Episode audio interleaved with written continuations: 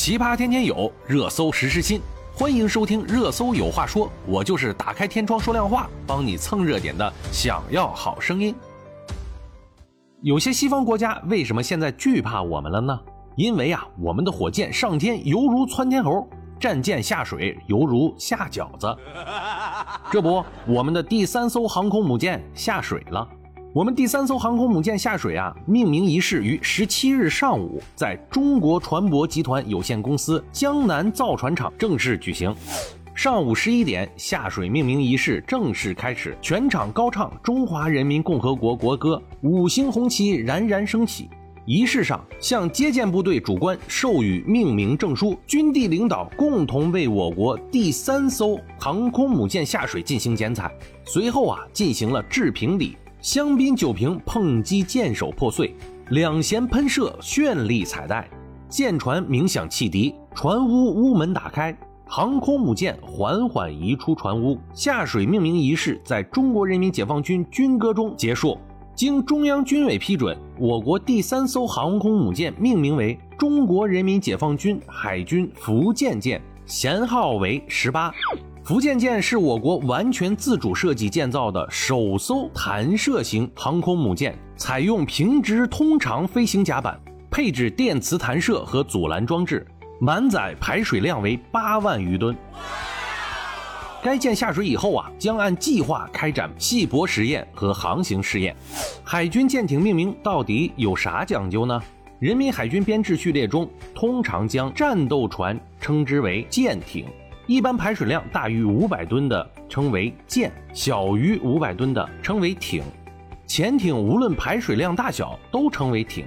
用革命圣地命名新中国成立后，中央人民政府中央人民革命军事委员会为人民海军第一批舰艇命名时，特意选择了井冈山、南昌、遵义、瑞金、延安等革命圣地为舰名。以省和直辖市命名每艘舰艇，自诞生起就有自己的编号和舰名。一般一字头为驱逐舰，五字头为护卫舰。舰艇命名享受终身制。除了编号啊，海军舰艇命名规定明确指出，巡洋舰和两栖攻击舰及以上级别的舰艇，以行政省和直辖市来进行命名；以城市、州、县命名驱逐舰。护卫舰以大中城市来进行命名，比如汉中舰；扫布雷舰以州命名，猎潜艇以县命名，船坞登陆舰、坦克登陆舰均以山命名。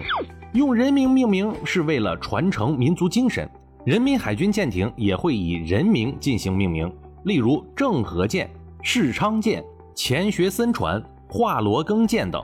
此外呀。在人民海军编制序列中，还有一艘极为特殊的舰船，也是迄今海军舰船中名字最长的，那就是隶属于东海舰队的外交明星船“和平方舟号”医院船。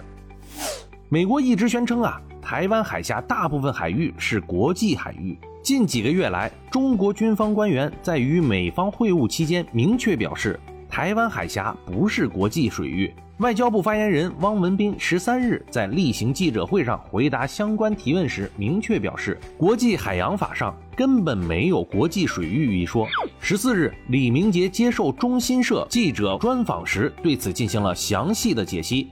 李明杰指出啊，中国是公约的缔约国之一，美国基于自身利益考量，至今尚未批准公约。对于台湾海峡中间的海域，美国官方用词是国际水域。这是公约里没有的概念。美国政府和学者对公约条款和术语采取了偷换概念的策略，自创了所谓“国际水域”的概念，用以指称啊领海以外的所有海域，包括毗连区、专属经济区和公海。实质上啊，是利用了创造国际水域这一美国专属使用的新概念、新名词，既为美国行使航行霸权保驾护航，又巧妙地规避了应该所要承担的国际法义务。他表示啊，二零零七年版。美国海上行动法指挥官手册中明确指出，将世界海域划分成为国家水域和国际水域，是出于海上行动的目的，是基于对美国海军行动便利程度的考虑。并非依照公约前言所述的，在妥为顾及所有国家主权的情形下，为海洋建立一种法律秩序，以便于国际交通和促进海洋的和平用途。李明杰强调啊。公约就海洋区域确定了一系列完整的概念，并建立了相对完善的法律制度。作为公约缔约国，中国并不需要采纳美国出于其海军行动便利而单边拟制的概念。我们最先进的航母已经下水了，也就在前几天，我们对外宣布台湾海峡不是国际水域，而且航母取名“福建舰”也是舰有所指啊。我们的军事实力逐年变强。但是我们渴望和平，不愿意打仗。但是如果有人敢来挑衅，那就打得一拳出，免得百拳来。